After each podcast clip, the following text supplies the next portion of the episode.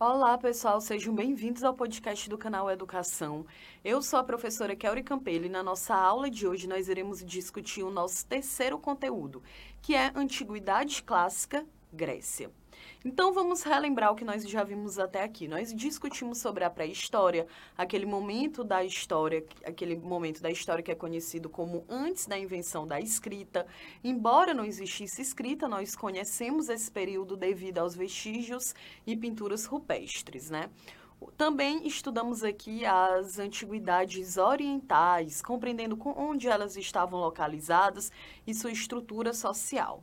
E na nossa aula de hoje nós entraremos na antiguidade clássica. Nós estudaremos duas antiguidades clássicas, que é a Grécia e a Segunda Roma. E na nossa aula de hoje será Grécia. Isso porque entre as civilizações europeias nascidas na antiguidade, a civilização grega foi aquela que legou ao mundo ocidental elementos essenciais para sua constituição. Foi na Grécia antiga, pessoal, que, por exemplo, apareceu a concepção de democracia. Lá na cidade de Atenas, em que o processo de racionalização, ou seja, todo aquele processo de utilizar a razão para poder compreender os, os momentos, né, os pontos marcantes da Terra, por exemplo, o que seria a água, o que seria a Terra, o que seria o céu. Na Grécia, o objetivo era encontrar respostas através da razão, da racionalidade. Tá certo? É, isso foi é, até conhecido até hoje como método filosófico. E também é nesse momento que a gente pode dar destaque para a arquitetura, para a literatura, para a medicina. Então, o primeiro passo para compreender a civilização grega é saber como eles mesmos se compreendiam. E para isso a gente precisa entender como que essa civilização ela estava organizada. A Grécia, ela tem um ponto bem interessante, porque quando a gente fala de democracia na Grécia, a gente vem com toda aquela ideia de que a democracia é algo que veio para poder igualar todos os homens e mulheres, todos os cidadãos e cidadãos dentro de uma sociedade. Mas na Grécia a democracia era, era algo muito mais teórico do que na prática. Afinal de contas, a sociedade era extremamente estratificada, em que no topo da pirâmide social nós tínhamos os homens maiores de idade que eram de fato considerados cidadãos da cidade o cidadão da polis. Então, era um homem que tinha direito às decisões políticas, econômicas, culturais, religiosas dessa civilização. As mulheres não eram consideradas cidadãs, não possuíam nenhum direito político. Pelo contrário, né, o privado, a casa, sempre foi destinado às mulheres em Atenas. Os escravos, os trabalhadores livres, os estrangeiros também não eram considerados cidadãos, então também não participavam das decisões políticas. Isso na cidade de Atenas, já que a concepção democrática de governo teve origem em Atenas. Então, chama a atenção para um outro ponto, porque Grécia estava organizada através de cidades-estados. Então, nós temos uma outra cidade conhecida como Esparta, que apresentava características bem diferentes de Atenas. E por que, que eu estou trazendo esses dois pontos? Porque, gente, a Grécia, ela era dividida através de cidades-estados. Então, cada cidade-estado, ela apresentava uma administração, administração e organização própria. Então, Atenas, ela tinha esse papel mais conservador, né? E até engraçado, já que ela era conhecida também como a capital da educação. Isso porque se discutia muito, toda essa ideia de filosofia, de questionamento, de razão era muito presente em Atenas. Mas era diferente em Esparta. Esparta era uma cidade-estado conhecida pela força militar. Era uma cidade que de fato era organizada através da, do exército da força, da organização militar. As mulheres em Esparta, elas tinham mais participação política, elas tinham uma influência maior com os seus maridos e também na educação dos filhos. O que chama a atenção é a educação das crianças. Em Esparta é bem conhecida a ideia de que uma criança do gênero, né, do sexo masculino, quando chegava à idade de sete anos, era separada da educação da sua família e era levada para um lugar secreto, seguro, em que essa criança, né, nessa espécie de acampamento, poderia aprender as táticas de guerra, poderia aprender de fato como se tornar um guerreiro. Então, desde sete anos de idade, que os meninos ah, já iam aprendendo ali as táticas da guerra. Então, a gente vê em Atenas essa ideia de uma educação mais humanizada, de discussão, de aprendizagem, e a gente tem em Atenas uma discussão de uma educação muito mais militarizada, em que as crianças e os homens aprendiam desde muito cedo de que não deveriam expressar seus sentimentos, eles deveriam ser sempre muito fortes, muito viril, né? sempre ali agindo através da violência para que pudessem ter mais segurança no seu território, para que eles pudessem também ascender economicamente e socialmente pela Grécia. Então a gente tem uma civilização bem interessante, com características sociais, econômicas e culturais bem distintas.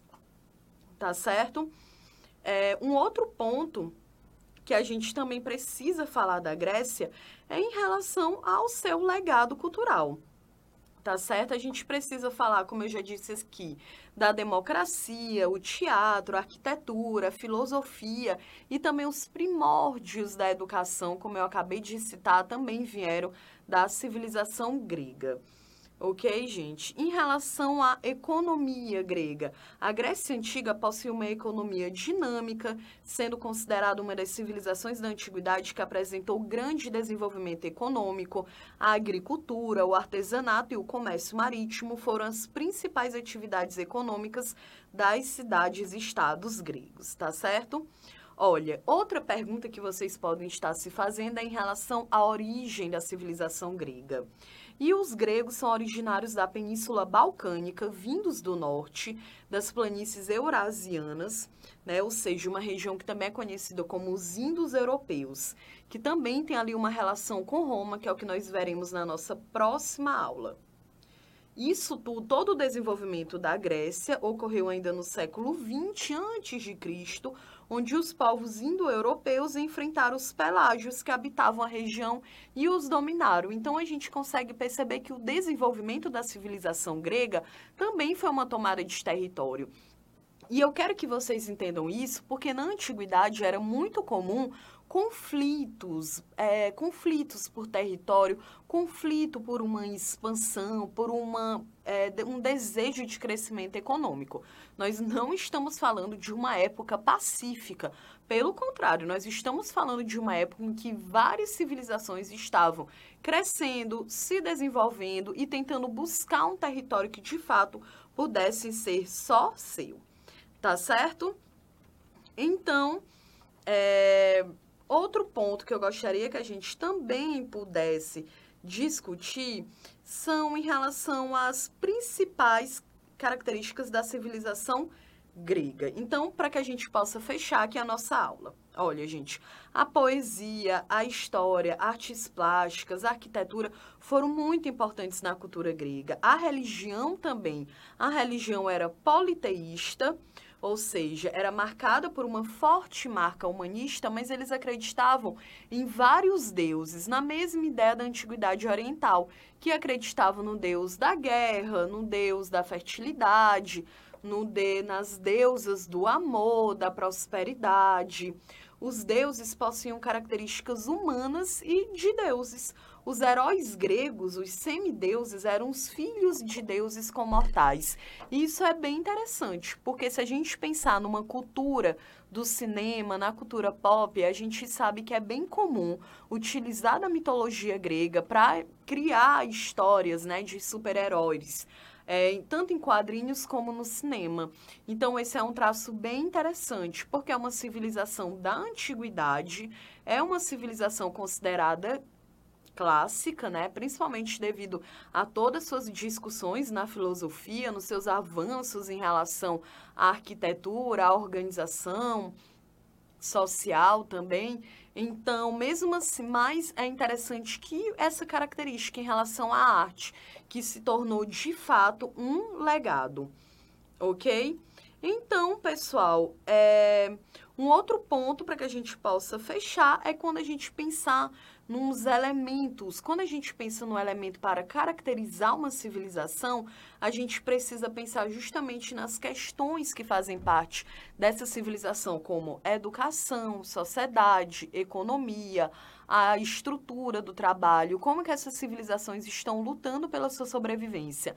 E vocês irão lembrar da Grécia, né, uma nação, uma civilização que se desenvolveu ali na Península ba Balcânica, também perto do Mar Mediterrâneo, que foram se desenvolvendo através do artesanato, do comércio marítimo, das transações é, comerciais e que foi uma civilização que deixou um grande legado cultural. Sempre que a gente fala na Grécia, a gente acaba lembrando da, de Atenas, com toda essa ideia de democracia, e a gente também acaba lembrando de Esparta, com toda essa ideia de desenvolvimento através do exército tá certo? Então, Grécia também é uma civilização que é muito cobrada no Enem, justamente porque ela tem essa característica de ter deixado um legado cultural para o Ocidente, principalmente em relação à sua estrutura política, a toda a sua discussão em relação à filosofia. E vocês também devem estar se perguntando por que, que ela é considerada clássica. E ela é considerada clássica justamente por todo o seu levantamento em relação à racionalidade e à razão. Se a gente pensar, a gente vai discutir um conteúdo aqui chamado Renascimento.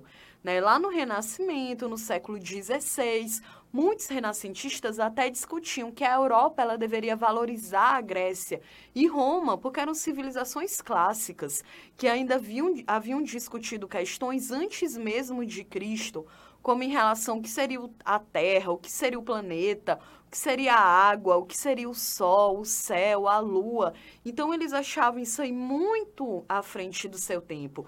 E quando a gente chega na Idade Média, que é a partir do século V depois de Cristo, é como se a gente tivesse volta regredido, pois nada em relação, em relação à razão era aceita.